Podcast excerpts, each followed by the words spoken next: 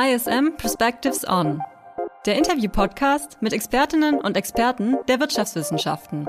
Heute Perspectives On Family Business.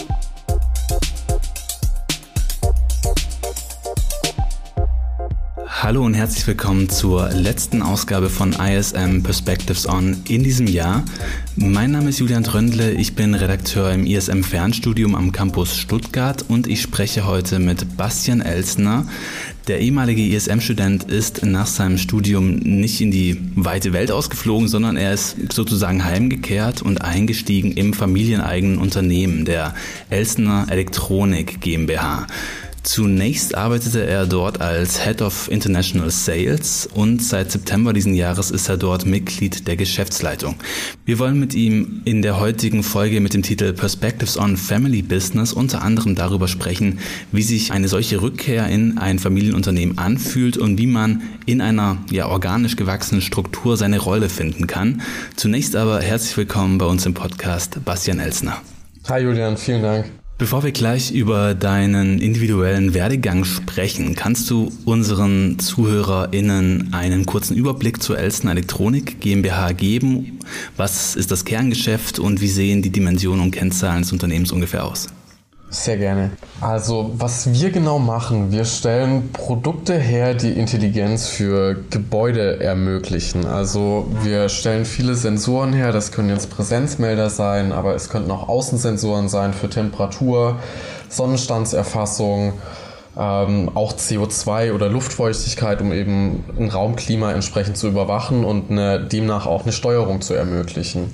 Also wir stellen im Prinzip die Sinne von einem Gebäude her, womit das Gebäude am Ende selber entscheiden kann, muss ich jetzt ein Fenster aufmachen, muss ich eine Jalousie runterfahren und das Ganze machen wir mit einem Kommunikationsprotokoll, das nennt sich KNX. Das ist ein Standard in der Gebäudeautomation und all unsere Produkte sind dementsprechend KNX zertifiziert und können so auch miteinander sprechen. Wir sind aktuell hier im Standort in Ostelsheim, das ist so 25 Minuten von Stuttgart weg, sind wir aktuell 60 Mitarbeiter. Dazu kommen noch ein paar Kollegen, die in der ganzen Republik verteilt sind. Also wir haben einen Entwickler in Saarbrücken sitzen, in Berlin sitzt noch ein Kollege, und in NRW sitzt auch noch eine Kollegin, die uns im Marketing unterstützt. Und wir haben noch eine entsprechende Vertriebsniederlassung in Dubai. Also die Stammmannschaft ist so zwischen 60 und 70 Mitarbeitern. Wir haben im letzten Jahr haben wir einen Umsatz von 12,5 Millionen erwirtschaftet und wir verschicken unsere Produkte inzwischen in über 110 Länder. Jetzt ist die Elstner Elektronik GmbH schon recht lange ähm, aktiv. Sie besteht seit 1990. Du bist Jahrgang 1996, kennst das Unternehmen also im Grunde von klein auf. Wie erinnerst du dich an die Zeit als Kind und Jugendlicher? Welche Rolle hat das Unternehmen damals im familiären Alltag gespielt? Ja, schon eine, schon eine ziemlich wichtige Rolle. Also es war immer so der, der Kern, wo sich im Prinzip auch die Familie so ein bisschen drumherum bewegt. Gerade in der Anfangszeit waren meine Eltern sehr, sehr viel unterwegs bei entsprechenden Kunden und das, das war schon eine wilde Zeit auch für sie. Das ist aber besser geworden dann irgendwann, wo die Firma dann auch gewachsen ist und entsprechend ein Vertriebsteam da war. Und dann hat sich das Ganze so ein bisschen verändert. Aber auch schon im Kindesalter. Da bin ich gefühlt schon durch die Produktion irgendwie durchgekrabbelt und in den Sommerferien entsprechend mal ein paar Wochen in der Produktion oder im Lager und hat mir damals auch schon immer riesen Spaß gemacht, in den Ferien irgendwie ein bisschen mitzuhelfen. Wurdest du in der Zeit da auch schon so mit kleineren symbolischen Aufgaben ähm, ja, an den unternehmerischen Alltag herangeführt oder gab es andere Versuche seitens deiner Familie, dich schon ähm, für das Unternehmen in dem Alter zu begeistern? Ich glaube, ich hatte das große Glück, dass ich nie von meinen Eltern zu irgendwas gedrängt worden bin. Das haben sie uns auch immer sehr deutlich gesagt, dass es natürlich super wäre, wenn wir irgendwann mal in das Unternehmen einsteigen, weil ich glaube, das ist auch irgendwie der Traum von jedem Unternehmer, dass sein Unternehmen, sein Lebenswerk irgendwie auch in der nächsten Generation noch überlebt. Das haben sie uns schon spüren lassen, aber sie haben uns nie den Zwang spüren lassen, dass wir das irgendwann mal machen müssen. Die meisten jungen Menschen kennen ja zu irgendeinem Punkt ihres Aufwachsens auch einen Moment, an dem man sich von der eigenen Familie auch so ein bisschen emanzipieren will, sich vielleicht sogar etwas gegen die Konvention zu Hause auflehnen will. Gab es einen solchen Moment auch in deiner Biografie? Ja klar, also ich war, ich war auch mal ein Teenager und da waren schon auch ein paar wilde, wilde Jahre mit dabei.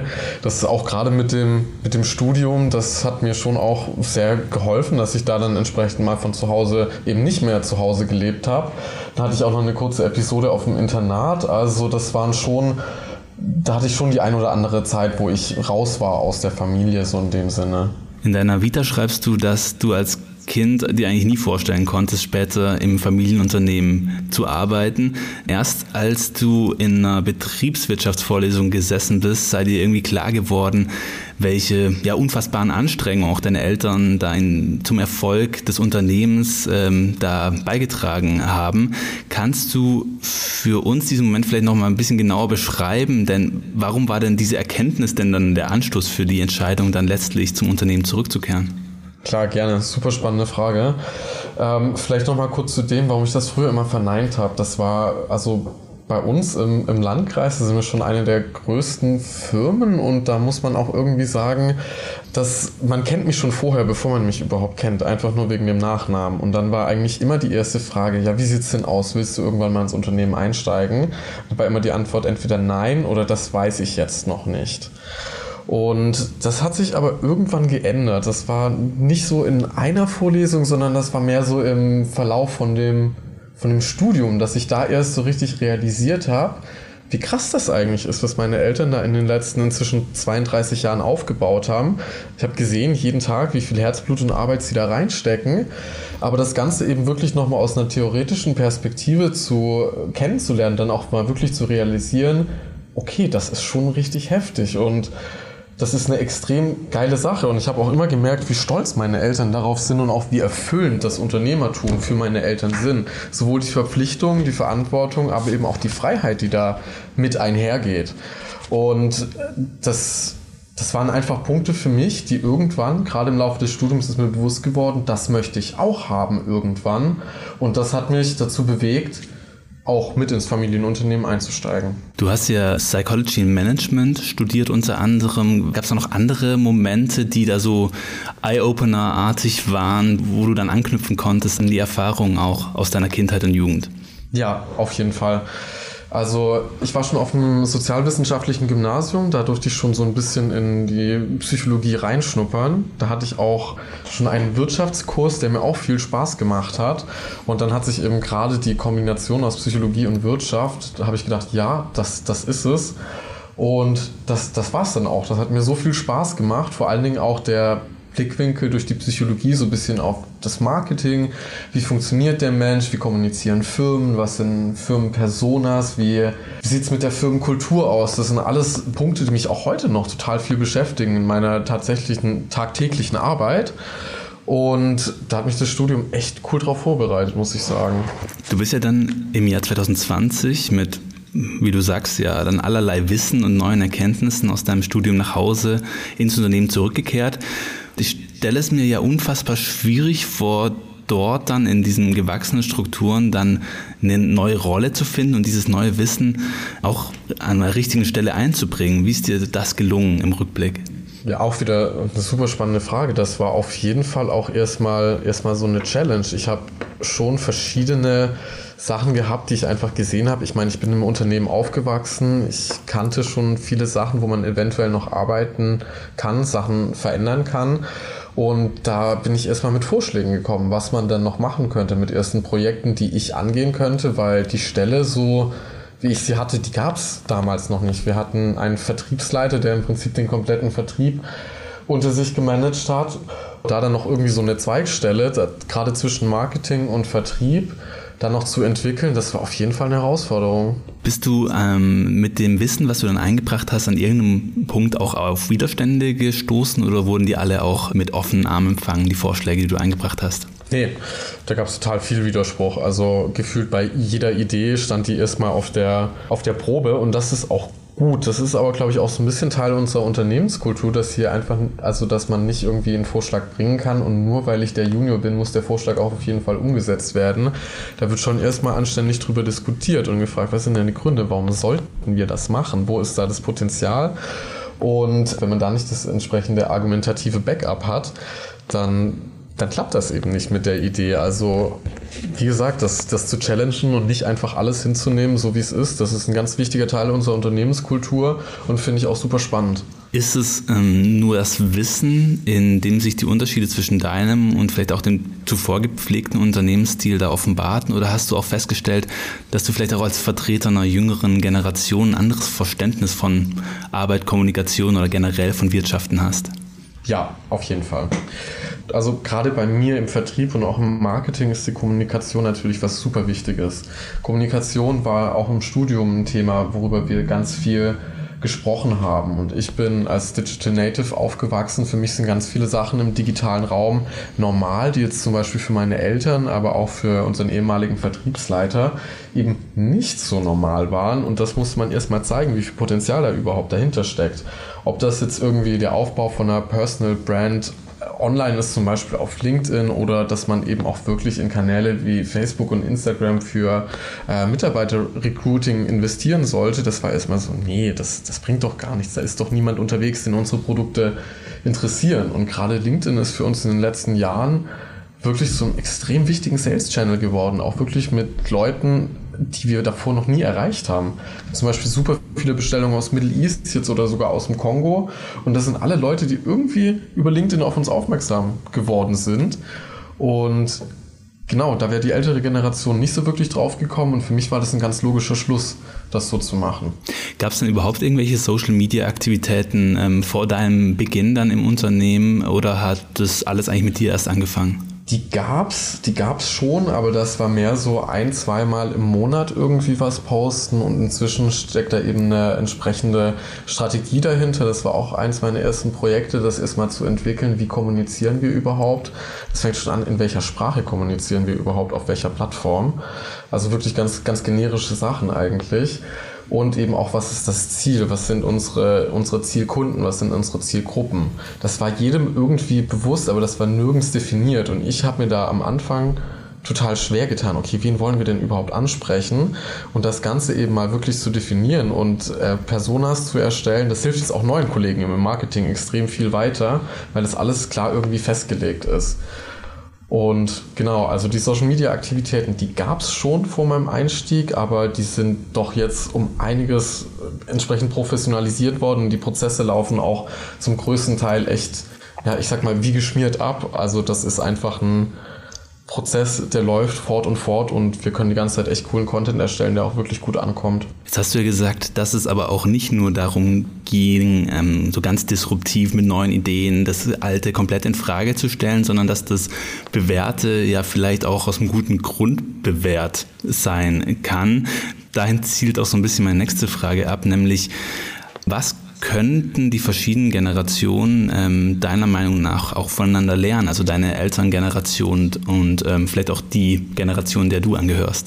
Auch wieder eine echt coole Frage. Also mit die besten Ideen, die wir seit dem Firmeneintritt hatten, die sind eigentlich aus Diskussionen gerade zwischen Jung und Alt entstanden.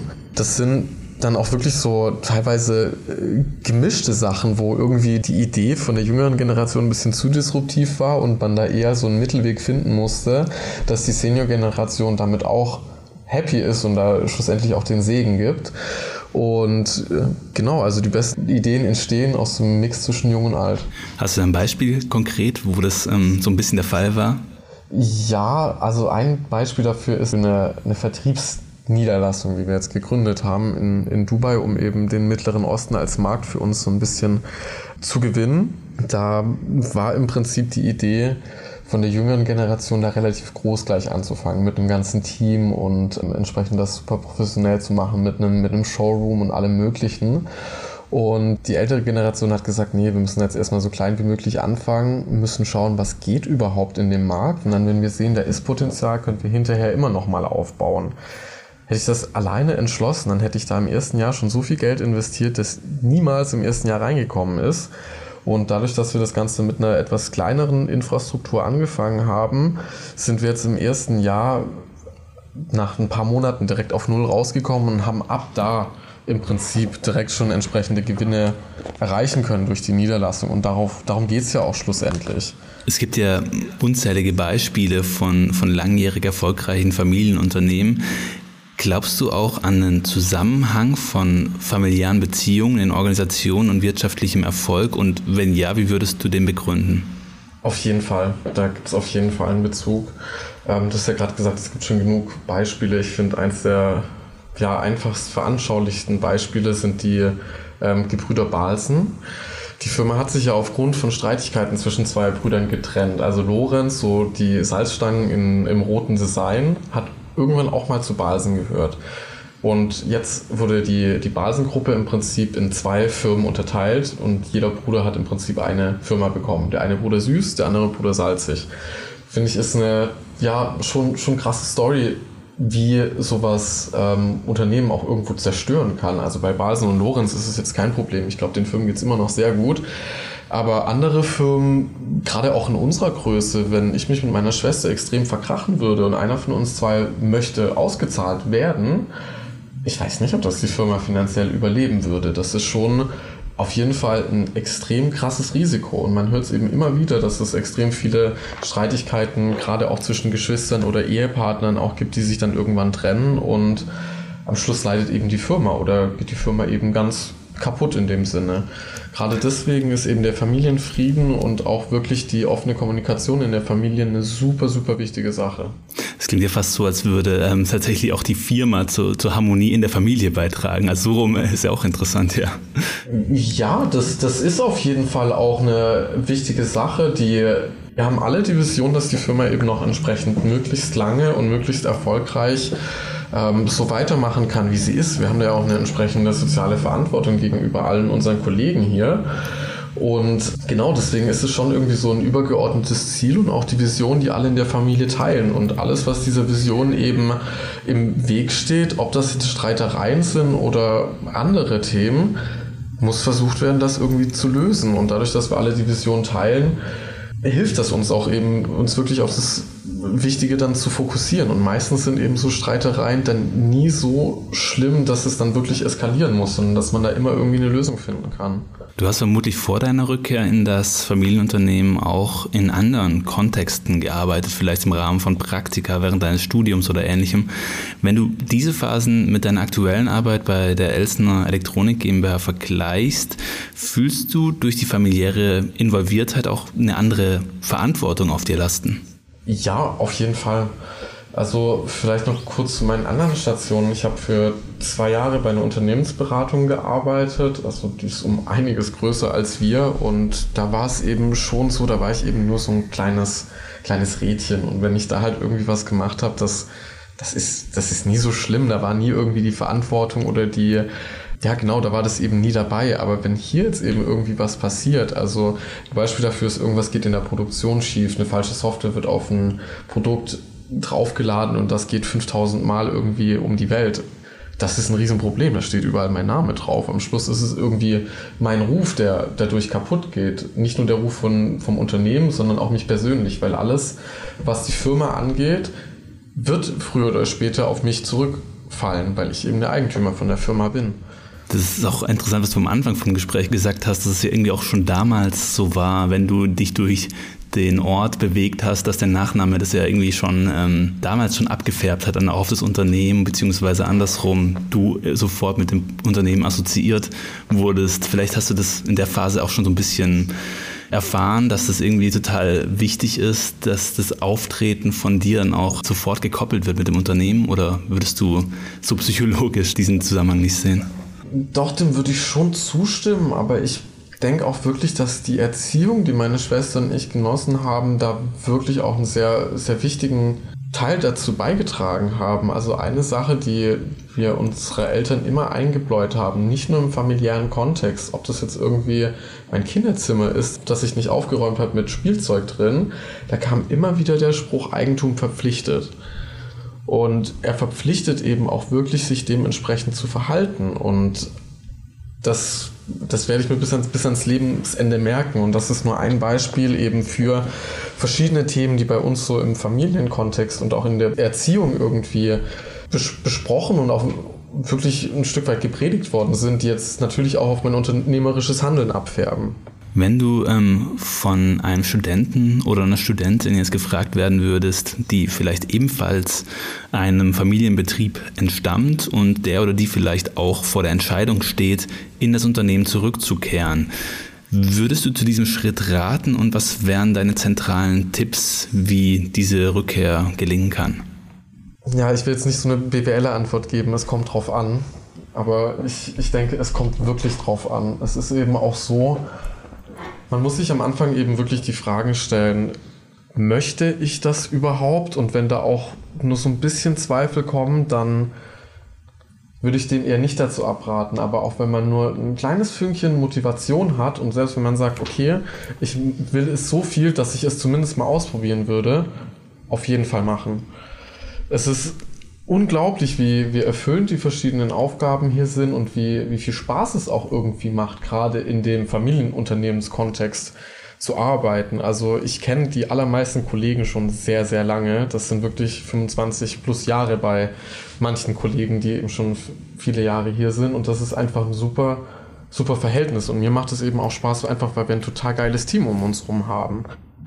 Und deswegen auch so ein bisschen, es kommt drauf an wenn du dich schon immer im Unternehmen wohlgefühlt hast, dann let's go, probier es auf jeden Fall aus. Aber wenn du da schon irgendwie immer eine komische Assoziation mit dem Unternehmen hattest oder allgemein dich in dem Unternehmenskontext nicht so hundertprozentig wohlfühlt, dann Weiß ich nicht, dann würde ich vielleicht noch mal länger drüber nachdenken. Jetzt hast du den ersten Teil der Frage beantwortet. Also was sind die Gründe für die Entscheidung, dann letztlich den Schritt zu gehen? Aber was vielleicht unterstützt dann auch du als Akteur, wenn du dann wirklich dann reingehst? Was für Verhalten oder was für Strategien sind für dich rückblickend irgendwie nützlich, die du da noch an die Hand geben kannst?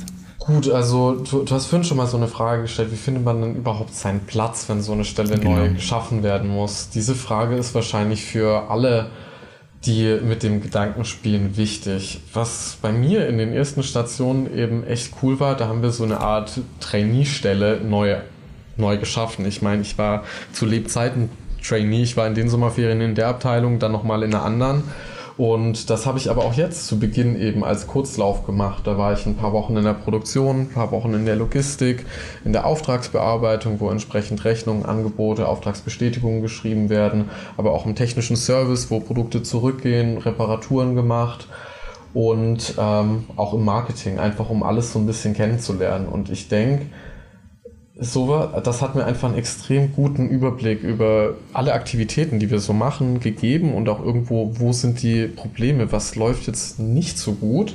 Und das hat mir dann entsprechend auch geholfen, die, die Stelle und somit irgendwo auch meine Rolle im Unternehmen besser zu finden. Also ein Plädoyer dafür, sich erstmal einen holistischen Blick über das Unternehmen zu verschaffen und dann auch dahingehend eine Rolle zu finden, die zu einem passt. Bastian Elsner war das, Mitglied der Geschäftsleitung bei der Elsner Elektronik GmbH. Vielen Dank für das spannende Gespräch. Sehr gerne. Und das war auch die letzte Ausgabe von ISM Perspectives On für dieses Jahr. Wir gehen jetzt nämlich in eine kurze Winterpause und melden uns dann im Februar in alter Frische mit einer neuen Episode zurück. Bis dahin frohe Festtage und danke fürs Zuhören. Alle im Interview genannten Quellen findest du in den Shownotes zur Folge. Der Podcast ISM Perspectives On wird präsentiert von der International School of Management. Besuche unsere Website ism.de für weitere Infos zu den angebotenen Bachelor- und Masterstudiengängen aus dem Bereich der Wirtschaftswissenschaften.